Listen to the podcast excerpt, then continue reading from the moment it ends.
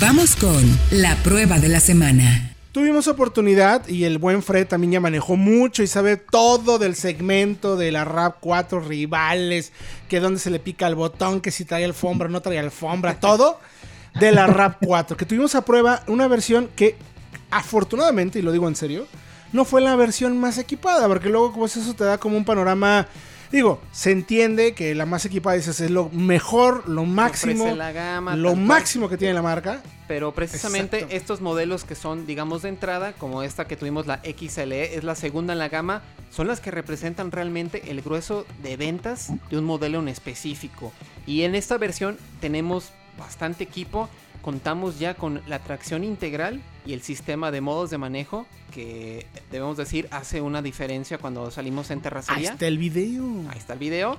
Y como es de esperarse, se comporta bastante bien en nuestro test técnico. A mí no me gustó una sorpresa. cosa. Una cosa no me gustó, Diego, que es lo único que no me agradó de la camioneta.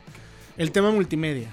Sí, en esa versión es una pantalla monocromática, lenta, se ve montada así como medio, Ajá. a- medio, medio aftermarket. Y solamente tenemos Apple CarPlay, no hay Android Auto. No puede ser. Y aunque es una mejora, porque antes no había ninguno de los dos. Pero es un auto 2020, es una camioneta que se ostenta ser ¿Qué el pasa 2020 y yo que tengo Android no puedo conectarme. Y, Y es una camioneta que cuesta 500, 459 mil pesos. ¿Cómo Lo mismo fue que interrumpa también con el Corolla. El nuevo Corolla 2020, la misma, el mismo problema. Tiene para CarPlay, pero no para Android Auto. Sí, Eso creo que se es un llama tema discriminación. de Toyota, porque creo que antes no podían, no sé por qué.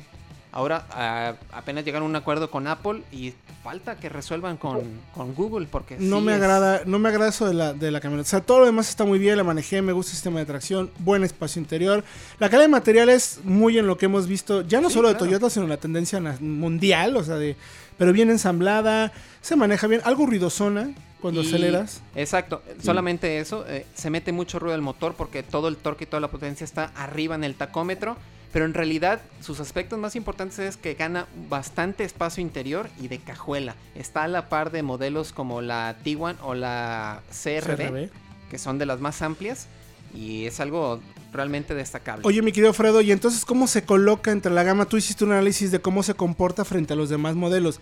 ¿Esta versión en particular es sí es la mejor compra de toda la gama de Toyota o no? Sí, de hecho, me parece que esta XL y la L de entrada, que es la única tracción delantera, creo que son las dos más atractivas, junto con la híbrida, que esa, Sí, la esa híbrida. está por aparte, que no tiene ningún rival real. Pero ¿por qué son las mejores? O sea, ¿cuánto cuesta comparado? O sea, ¿qué tienen estas que tienen las demás? ¿Por qué es una buena compra? Es que la RAV4 a partir de versiones XL y en adelante todas son tracción integral. Entonces, eso puede ser un punto a favor o uno en contra. Pero para personas que usan sus sus SUVs como coches realmente para terracería o como todo terreno ligero, viene muy bien, porque nadie más ofrece esa, ese atributo. Correcto. es Además que- te dio buen consumo. Otra, eh, precisamente otra cosa que nos sorprendió es que con todo y tracción integral en ciudad nos dio casi 11 kilómetros por litro. Está muy bien. Pues está bastante Ese, bien. ese motor, ese motor 2.5 es precisamente creo muy bueno por eso. Porque no es un motor convencional. Tiene la, la compresión es muy alta. Y eso le, la favorece para ser más eficiente, a pesar de ser más potente también. Correcto. Pues vayan a autología.com.mx. Tenemos ya la prueba. Tenemos también el video en el canal de YouTube. Chequenlo.